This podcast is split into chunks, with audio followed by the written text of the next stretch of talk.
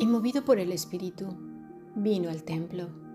Y cuando los padres del niño Jesús lo trajeron al templo para hacer por él conforme al rito de la ley, él le tomó en sus brazos y bendijo a Dios diciendo, Ahora Señor, despides a tu siervo en paz, conforme a tu palabra, porque han visto mis ojos tu salvación, la cual has preparado en presencia de todos los pueblos, luz para revelación a los gentiles y gloria de tu pueblo Israel. Y José y su madre estaban maravillados de todo lo que se decía de él.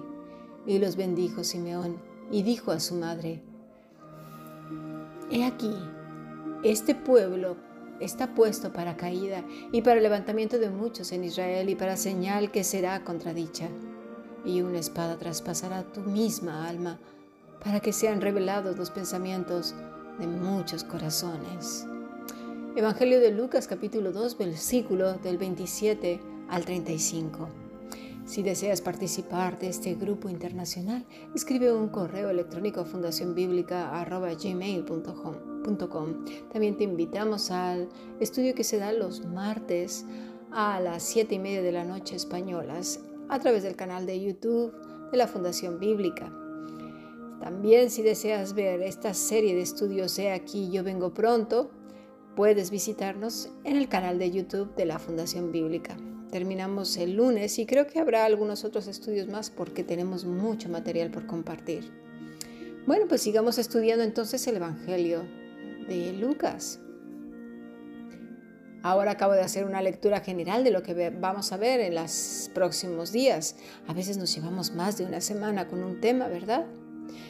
Y, y esta vez es muy interesante porque la gente no sabe qué es ser guiado por el Espíritu Santo. Hay quienes dicen, tuve una corazonada, tuve un pálpito, tuve una intuición, algo me dijo, sentí un impulso de hacer esto o aquello. Hay gente indocta que dice, ¿es que eso es ser guiado del Espíritu Santo? ¿Será verdad? Mira, pensemos un poco y analicemos de verdad, necesitamos poner mucha atención y ser listos. Si fuera esto, cualquiera podría decir que fue el Espíritu de Dios, porque esta frase la hemos escuchado de, bueno, de cantidad de personas, de ateos, de gente que odia a Dios tremendamente, de gente sincretista, de todas las religiones que te puedes imaginar y de no religiones también, de los que creen en Buda, en la bruja de la esquina, el de los horóscopos, el que trae la mano, el del yoga, la meditación y un montón de cosas, ¿verdad? Y hagamos la otra pregunta. ¿Será que las cosas que hace Dios se parecen a las que hace el mundo o las que el demonio hace? Hmm, interesante. Y habrá el listillo por ahí que salga, es el demonio el que las copia. Pero entonces, ¿cómo diferenciaremos entre una cosa de otra? Del que dice uno que es del mundo y del que no. ¿Dónde está la diferencia? Mira, eh, es muy barato simplemente decir, ah, no, pues es que es de Dios. Sí, pero ¿cómo lo vas a saber? Yo creo que Dios es único. Las cosas que Él hace, ¿verdad? Las hace únicas, celestiales no se parecen ni por asomo a lo que el hombre se inventa o fabrica. Por lo tanto, la dirección del Espíritu Santo no es ni por asomo algo que pueda parecerse a una posesión demoníaca, a tirarse al suelo o a ser como un perodáctido o cualquier bicho que se le ocurra a una mente rocambolesca, ¿verdad? Pollo, gallina, vampiro, ay, yo qué sé. En este pasaje vemos a Simeón siendo guiado por el Espíritu de Dios. ¿Sí? ¿A dónde? A ir al templo. Ahora bien, ¿cómo trabaja el Espíritu Santo? A eso nos vamos a dedicar a estudiar. Efesios 1:17 dice, para que el Dios de nuestro Señor Jesucristo, el Padre de Gloria, os dé espíritu de sabiduría y de revelación en el conocimiento de Él. Entonces, el Espíritu Santo nos da sabiduría y revelación del conocimiento de quién? De Dios. Espíritu de sabiduría.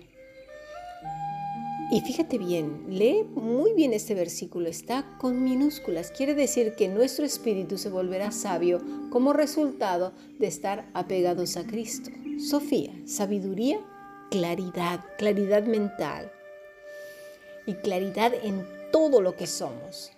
¿Mm? Dice, y de revelación, apocalipsis, manifestación, manifestar, quitar la cubierta, descubrir. ¿Descubrir qué? Conocimiento de Él. No se trata de adivinar el futuro o el futuro de otros y tonterías de esas, sino el conocimiento, el epignosos, pleno conocimiento, discernimiento. Entonces, el que es guiado por el Espíritu Santo tiene un discernimiento que no lo da el mundo. Conoce la voluntad de Dios, permite que se conozca de Él, tiene claridad y sabiduría en su mente. Hmm, hay mucha gente que no tiene claridad mental, siempre está confundida, no sabe dónde ir ni qué hacer, un montón de dudas. Todo es temor, inseguridad, dudas y más dudas. Esa no es claridad mental. Así que en Lucas 2.26 dice, y le había sido revelado por el Espíritu Santo que no vería la muerte antes que viese al ungido del Señor. Versículo 27, y movido por el Espíritu, vino al templo y cuando los padres del niño Jesús lo trajeron al templo para hacer conforme al rito de la ley, y aquí nos detenemos, vamos a ver, el Espíritu de Dios da testimonio. Su martureo, testificar. Pero mira, dice aún más, corroborar por evidencia concordante. La raíz es sum, con, junto en compañía, parecido posesión. Esto se va poniendo muy interesante. Veamos, tiene otra raíz, martureo, ser testigo, alcanzar, alcanzar buen testimonio. Entonces podemos decir que el Espíritu da testimonio, corrobora por evidencia concordante con lo que dice la Escritura, dice Dios con lo que la persona supuestamente dice, que cree que vive, porque va en compañía, porque se parece a Cristo, porque es posesión del que le ha comprado. ¿De quién? De Cristo. Es muy interesante que estemos apercibidos de esto y lo tengamos muy presente porque hay mucha, mucha falsa enseñanza en cuanto a la dirección del Espíritu Santo. Así que estemos muy atentos a las enseñanzas de esta semana, por favor, y además con la escritura en la mano. ¿Vale? Este hombre no solo dice que él estaba con el Espíritu Santo, sino que estaba lleno. ¿Cómo pudo ser si aún Cristo no había muerto por los pecados?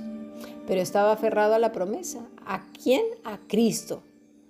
Porque aunque no haya hecho esta oración clásica de los evangelistas del siglo XX que erradamente andaban y andan enseñando, él creyó a Dios. ¿En qué? En la promesa del Mesías. Los hijos verdaderos de Dios, los que son llenos del Espíritu Santo, que son guiados por Él, dirigidos sus pasos, sus corazones, sus pensamientos. Necesitamos analizar algunos pasajes que además también se han malinterpretado. Por ejemplo, Ezequiel 36, 27. Y pondré dentro de vosotros mi espíritu y haré que andéis en mis estatutos y guardéis mis preceptos y los pongáis por obra. Vamos a ver qué dice el Señor aquí. Asá, poner. Pero esta palabra es muy, muy amplia y nos muestra de una manera muy clara lo que el Espíritu de Dios trabaja en el hombre, ¿vale? Recordemos que el Espíritu Santo es Dios. Así que asá quiere decir, fíjate, ¿eh? administrar, afligir, crear, convertir, combatir, construir, andar, edificar, exterminar, guardar, hacedor, instituir, labrar, lograr, manifestar, mantener, obedecer, ocupar, pensar, practicar, producir, proteger, seguir, servir, tejer, terminar, trabajar, tratar. Anda, ¿cuántas cosas? Pues sí, asá y pondré, asá. Para el castellano se usó la palabra poner, de poner cosas, pero no, está hablando en una sola frase que se pudiera entender que el Espíritu de Dios administra, aflige, crea la imagen de Dios en el que en la persona que él está trabajando, convierte el corazón, combate el pecado, construye un nuevo pensamiento, un nuevo espíritu, anda en las sendas del Señor, edifica una vida distinta que glorifique a Dios, extermina todo lo que nos sirve, produce, ¿sí? En el hombre guardar los estatutos del Señor, es hacedor de su palabra, instituye en él nuevos valores, labra en el corazón la voluntad de Dios, logra mantenerse en Cristo, manifiesta el fruto, lleva a la obediencia, a pensar y a practicar la palabra de Dios, protege el caminar, servir para los propósitos que el hombre fue diseñado y así ser parte del tejido divino, es decir, el Espíritu de Dios trata, trabaja con la persona Estemos atentos. No dice nada más que estos inventos que se hacen de que el espíritu viene y que de repente como una posesión diabólica el hombre empieza ahí a hacer una sarta de tonterías. No. En el hebreo nos está diciendo lo que es. ¿Sí? Dentro de vosotros, querer, entrañar interior, intestino, íntimo, mente, corazón de raíz carab, aplicar, consagrar. Aquí vemos nuevamente la palabra llamar, guardar, centinela, interés, mantener, meditar, mirar, observar, preservar, seguir, vigilante, interés, ejercer, cumplir, custodiar, obedecer. ¿Qué vamos a custodiar, guardar, ser como centinelas? Con interés de mantener, meditar, mirar, observar, preservar, seguir, ser vigilantes, con interés de ejercer, cumplir, custodiar y de obedecer, ¿qué? La palabra de Dios. En ningún lugar de este texto se ven ejercicios espirituales a través del cuerpo ni locuras que la gente anda haciendo y diciendo. De verdad, que si escalofríos, que si sensaciones extrañas, que si soplidos detrás de la oreja, que si soplidos en la nuca, que si soplidos en la nariz, en los ojos. Eh, madre mía, cosas que son más relacionadas con la magia y la hechicería que con las cuestiones divinas. Lo divino en nada se parece a lo terrenal, pero ni una pizca. Así que no seamos majaderos y aprendamos bien y sigamos, ¿verdad? En esta enseñanza, en las enseñanzas del Señor, lo que Él dice, lo que nos enseña el Espíritu Santo a través de las escrituras. Y cualquiera que enseñe algo diferente a lo que dice la escritura, que sea anatema, como dice Pablo. Vamos a continuar con el siguiente podcast.